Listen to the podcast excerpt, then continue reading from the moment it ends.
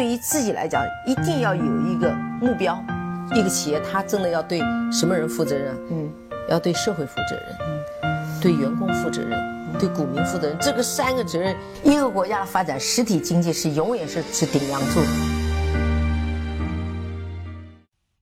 各位好啊，给你一个真实生动的格力电器，我们给的比你要的多。本周啊也挺忙的，今天也刚刚从外地出差回来到家。看了一下后台的留言啊，还是有很多的人给我发来了私信和在节目的下面留言，在发表自己的观点、感受以及呃对事情的看法，还是非常感动的啊。那我们这期节目呢，照惯例还是做本周的互动和答疑。呃，在做这个之前呢，我想先嗯给大家念一下，有一位朋友叫岩中之树，就是岩石中的树啊。这位朋友呢，从呃，今年的四月份一直到八月份，在断断续续的在跟我在后台做一些私信的交流，我觉得也非常的感动，也非常有一些感触。那我是想把我们两个在四五个月期间的一些对话呢，给大家分享一下。我们看一看一个投资者，呃，他的这种敬业程度，包括他的一些专业程度，他的关注程度，呃，是一个什么样的体现？在四月十九号呢，他说。白老师你好，你知道格力电器也有像中兴通讯一样有受制于人的这种核心短板吗？比如说企业的上游方面。我的回答是，我说有一次啊，我看董明珠的演讲，他说格力的自主生产配件的比例是百分之九十八，我不知道那百分之二是什么，是不是芯片？那正好是在参加股东大会的时候呢，呃，确实也如董明珠所说。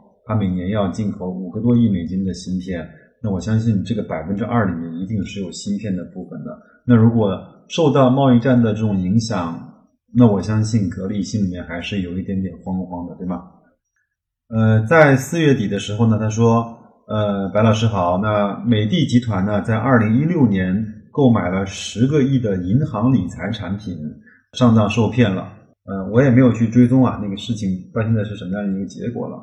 呃，他说也能够从一个侧面反映出来，美的的管理层啊，并不是以所有者为导向的管理层，公司的分红一向不多，却去买理财产品，你说呢？我觉得从两个方面来看吧，一个是，呃，公司它也未必愿意把所有的未分配利润都分配成分红，这样的话，他可能还要留一些现金去应对他未来有可能会碰得到的一些。需要花钱的地方，呃，这个是第一个。第二个呢，如果说这个钱长期不用啊，一直是去买那个理财产品，我把这样的公司呢叫做蠢蛋。为什么呢？我说如果要去买这个产品的话，那我我要你去买啊，我自己不会去买嘛。嗯，所以这次董明珠呃，他用不分红的方式来跟大家说，那我们格力要去做一些投入，做一些大事情。对我个人来说。我是其实是支持的，嗯，当然可能他真的是格力和投资者的这种沟通的界面和这种技巧，包括我们所谓的这种情商啊，还是不够的。呃，一件事情，它用不同的方式跟用不同的态度和语气表达出来，呃，对方的感受其实就是不一样的。格力在这方面，呃，做的真心是有点差的。当然。他所有的做法都是为了这个企业好，甚至说是为了股民好，为了股东好，呃，为投资者负责。但是他那个感觉就是不好，有点像我们到一个饭店，那个饭店的菜呀特别好吃，然后那个也很干净，也很整洁，也呃不乱要价，就是这个服务态度不是特别好。那到了四月二十五号的时候呢，应该有是有一个新闻啊，他说白老师啊。呃，不好了，那个董明珠啊，真是要干芯片了。他说，他给我发来一段央视的报道啊，包括，嗯，董明珠说，哪怕投资五百亿，格力也要把芯片研究成功。当我们能够掌握芯片的时候，而且我们能够把高端的芯片拿下来的那一天，我们就可以服务全球了。其实，如果了解董明珠她的发表言论的风格的话，这个就是一个典型的董明珠式的风格。因为她不会把话说的很死，但是呢，他会把这个氛围呢，就是搞得很高调，嗯，但是他在真正他在格力内部做事的时候是非常的扎实的。这个我觉得不用担心。那我给他的回回复呢是这样，他说，呃，确实是，然后这样的言论啊可能会引起股价的这种下跌。我说是的，对于这种好学生啊，并且呢又家底相对比较殷实的，我们应该给予必要的宽容和信任。呃，至于说呃市场怎么反应呢，我们静观其变吧。如果被错杀，也是我们加仓的好机会。还有一个，我应该是有一期节目啊，说在零八年的最高点持有格力到现在是一个什么样的收益？我们听听这位朋友是怎么来呃后台回复我的。他说：“白老师你好，呃，我过去计算过类似的问题，复权以后呢，二零零八年的最高价是两块五毛七，按照现在四十六元来看，涨了十七点九倍。那开十次方根呢，减一。”得到约百分之三十三点四的年化收益。按照公司利润计算来看，二零零八年的二十一亿到二零一八年的将近三百亿，十年年化增长了百分之三十，说明符合巴菲特选股标准之一的一美元的留存至少能够产生一个美元的市值，来推断今后五年大概率的符合预期。那他紧接着就追了一条。他说：“对比我的节目中的计算呢，他检查了一下，假设不分红，他的软件是前复权的。那我用零八年的最高价两点五七是错的，因为可能看错行了，最高价应该用六点五六，用四十六点四六的最终的呃复权价除以六点五六呢，等于七点零八倍，这样呢和老师的结果是相符的。这一段话是让我非常感动的两段话，第一。”呃，它里面的内容和信息量非常非常大，嗯，他知道什么叫复权，然后什么叫呃去计算年化收益，包括他也会去根据呃在二零零八年格力的利润去推导，去一直到现在的二零一八年的呃就是净利润在三百亿，它的增长率来去看它股价和它利润的增长有何种的关系。另外呢，呃，他也非常的清楚，呃，巴菲特的。就是一句名言说，如果一个公司不分红的话，那它至少应该能够做到，呃，一美元的留存在公司至少能够产生一美元的市值。这句话，他也非常愿意去用这个去检验它，这个让我非常非常的感动。另外，让我更有感触的是，他发现可能和我的节目中的答案不一样，嗯，他没有去固执的坚持，也没有去轻易的相信，而是去检讨自己的计算方式。发现他有一些地方是算错了，那得出来跟我们一样的结论，呃，非非真的是让我非常非常的有感触。如果说我们每一个人有他这种精神，哪怕只有他一半三分之一的精神，我们在投资的路上一定会走得更加的顺畅的。那我对他的回复呢是说，我为你的这种认真点赞啊，呃，我的这种笨办法啊，呃，一直是看了他十年的连续的数据，其实呢。呃，还蛮有感觉的，呃，感觉上就是和格力呢，又从零八年一直到一八年又走了一遍。但是呢，我说我想我讲那个心里话，呃，听我节目的同学估计没有几个认真趴下来来做一道题的。嗯，他又回复了，他说，呃，我呢也是喜欢较真儿的性格，虽然学的专业呢是土木工程，呃，会计中的现值计算。都是自学掌握的，并且呢，对这方面感兴趣，感觉白老师挺好的，教了我们很多有价值的知识。反正这个是有点呃谦虚了啊，那也有点过奖了。呃，这个是这样一个对话。那到了八月零三号的时候呢，应该市场应该有一次挺大的下跌啊。他说。呃，这两天市场很恐慌啊，尤其是家电股。昨天我又在四十一、四十多的时候买了一些，今天又遇到了大跌。呃，那我是呢给他了一个回复，我说，呃，你在这个时候呢，你静下心来问一问自己一个最关键的问题：你当初第一次决定买入格力的理由，到了现在发生了改变了吗？我的意思是。如果当初你买格力是因为它长得好，那到现在来看它长得不好的，长得长得不好了，那是不是你当初买入的原因就发生了变化了？那那如果这个时候你是不是应该把它给卖掉了呢？这是第一点。第二个呢，如果你当初买格力的原因是因为它是一家好公司。那现在我们可以来看一看，它依然是不是一家好公司？还有，如果你当时买格力的股票是因为它是在全球是呃空调的龙头。那你现在再来看一看，它现在还是不是空调的龙头？它的销量有没有下降？它的盈盈利有没有下降？好，那如果你当时买格力是因为听了我的节目，呃，觉得格力还不错，那你现在再来看，那听我的节目是不是还依然觉得格力不错？我是希望它能够回到他原本真的第一步去买入格力的时候的想法，到现在来看有没有发生改变？那。或者说，现在如果是你第一次买入格力，你会用什么样的理由来去告诉自己，它是个好公司，它已经跌得足够多了，它已经创造了五十八块的最高值，它已经连续增长了好多年了，它已经分红了，还是这样，从零八年拿到现在可以获得七倍的收益，我我相信它以后还有这样的呃机会给我，呃，我觉得讲清楚，告诉自己，别骗自己。这样的话，你就不是特别的在意是在四十一、在四十，甚至到了后面几天的三十八块多去买入格力。那这样的话，有可能你会非常像我一样变态的去希望，呃，在公司质地没有变化的情况下，它的它的价格去跌到三十块、二十五块，甚至更低，对吗？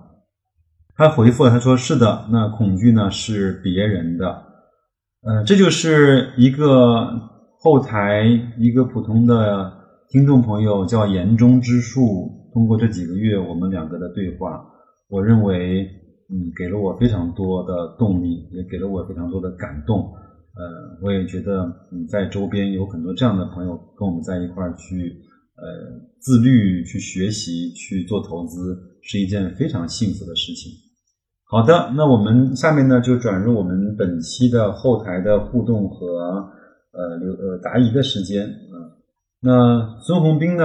呃，说，呃，白老师啊，我准备买一些券商的指数基金，你能够说一下吗？我觉得这个问题自己可以通过百度来去找到，但是呢，呃，我还是这次还是给你两个代码，第一个呢是五幺二零零零，是场内的券商 ETF，还有一个呢是。幺六幺七二零啊，这个是一个场外可以去做天天基金网的定投的一个嗯券商的指数基金。当然，我相信你可以去搜一搜，还有招商的，还有另外一个证券的 ETF 都可以去买。嗯，另外，我是希望你能够去找一个证券公司的年报或者是半年报去稍微的去看一下。另外。如果你想研究券商的话，我建议你可以去把中信证券的走势和中信证券的一些基本面，呃，看得更加清楚一些，就更加的能够坚定你能够在现在持续的买入啊券商指数基金的信心啊。嗯，还有呢，幺零幺空降师啊，他说听了我那个那天二十年前的夏日是怎么过的那个那个节目，他说健力宝啊，现在家里面还有还有一箱半，每天一瓶，东方神水不一般。能够说出东方神水的朋友们，一定是小时候喝过健力宝的，因为有一次应该是在洛杉矶的奥运会吧，我们中国队获得了不少的金牌，那在很多项目上，呃，获得了突破。那很多记者呢就比较好奇，为什么中国不是一个体育的大国和强国，为什么会突然这么厉害？那这那个时候呢，健力宝就被推上了神坛，这个是我们的东方神水啊。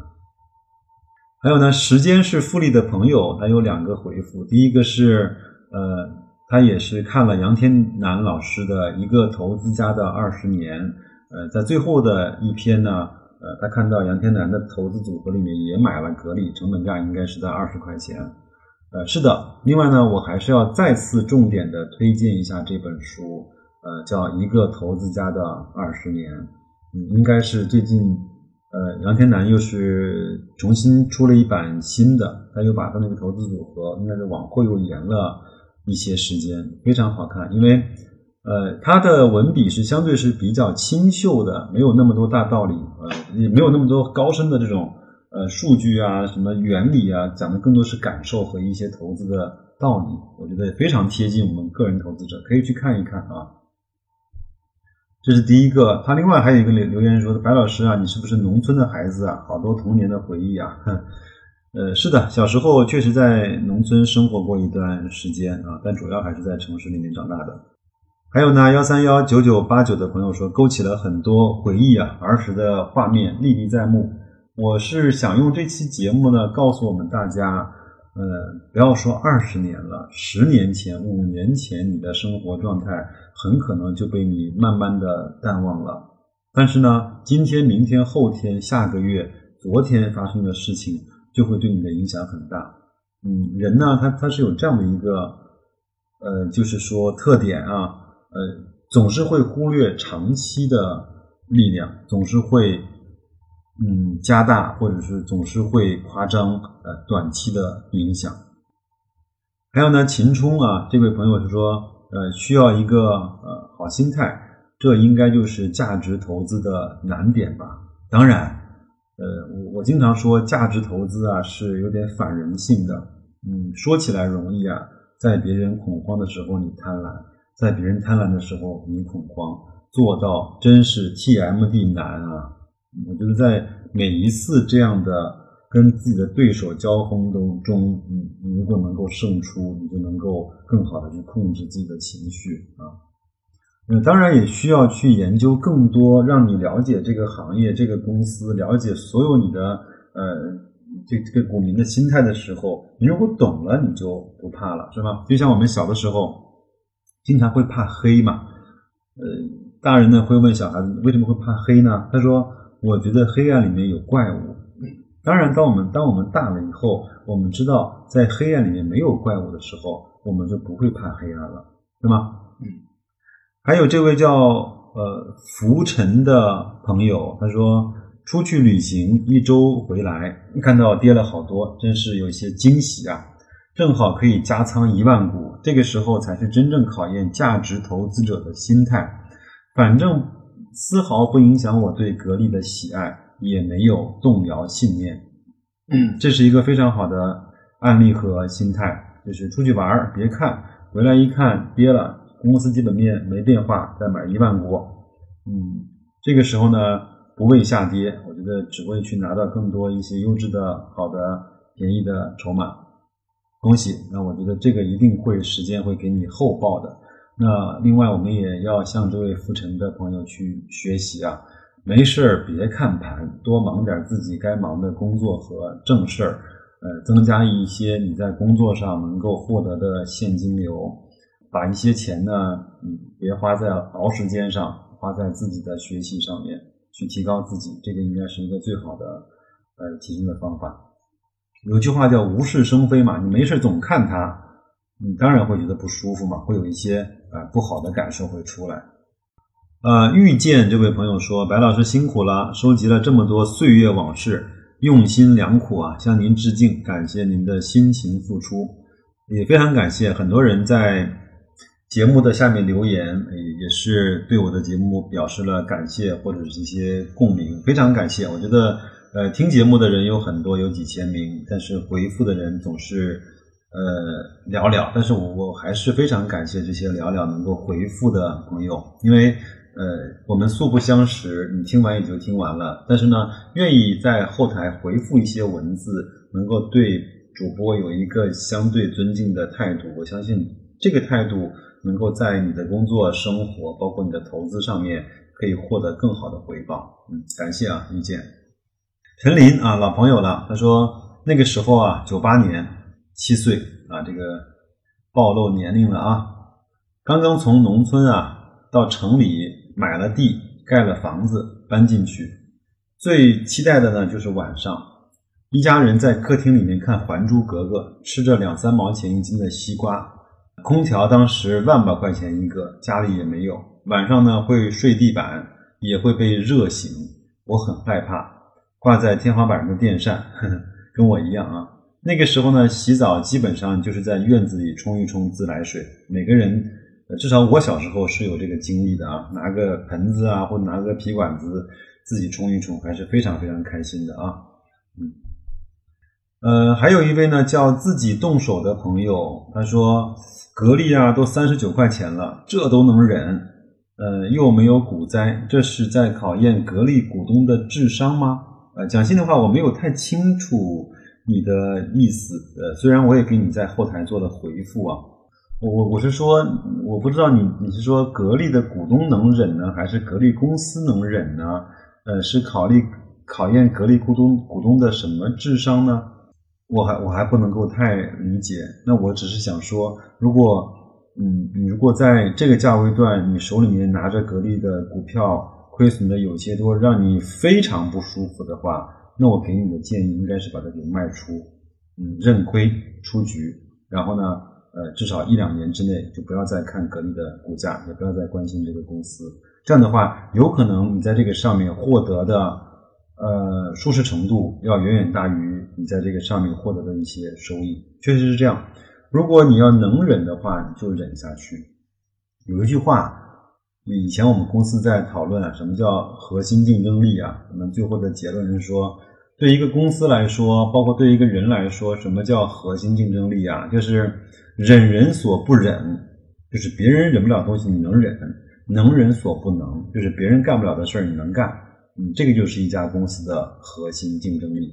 那我们作为一个投资者，是不是也是一样呢？嗯，大家伙都崩都崩溃了，你没崩溃；大家伙都疯了，你没疯，对吧？大家伙不愿意学习，你在学习；大家伙不愿意去看到事情的真面目，你愿意去用一个冷静的心态去看到客观的这个公司的事实和现象，这就是你的核心竞争力。还有一位叫蓝印的朋友，嗯，他说下半年啊，打压房地产。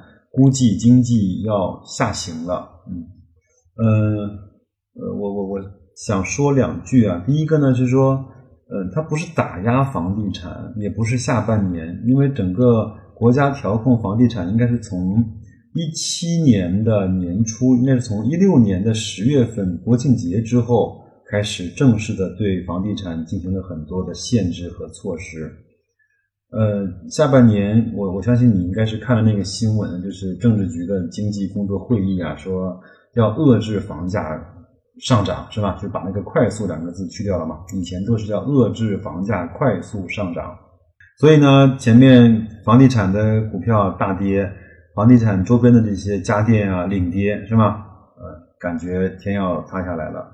我觉得是这样吧，我觉得我们更多的要去看。国家为什么要这么做吧？如果你你换成管理层，你会不会做出几乎是一样的举动和行为？如果任由房地产去呃飞镖的话，那他会把所有的钱都呃吸入到他那个无穷无尽的海绵中。那这样的话，实体经济，我们每个人花钱的欲望都在被他给呃吸血。那这样他他会有问题，是吗？那如果把房地产遏制住，那把一些钱把它逼回到实体经济，呃，把它逼回到一些正规的投资的渠道里面去。我们都知道很多 P to P，它其实就是被房地产输血的嘛。那这样的话，有可能对整个国家的经济可能会好一些，是吗？呃，经济要下行，我我不认为它是因为房地产，因为经济本身它是有周期的啊。那我也不认为美国的股市它还能够一直的涨下去，能涨上天上去。但是美国股市的好的地方是，它是慢涨急跌，啊，就是把该出清的泡沫就出掉了。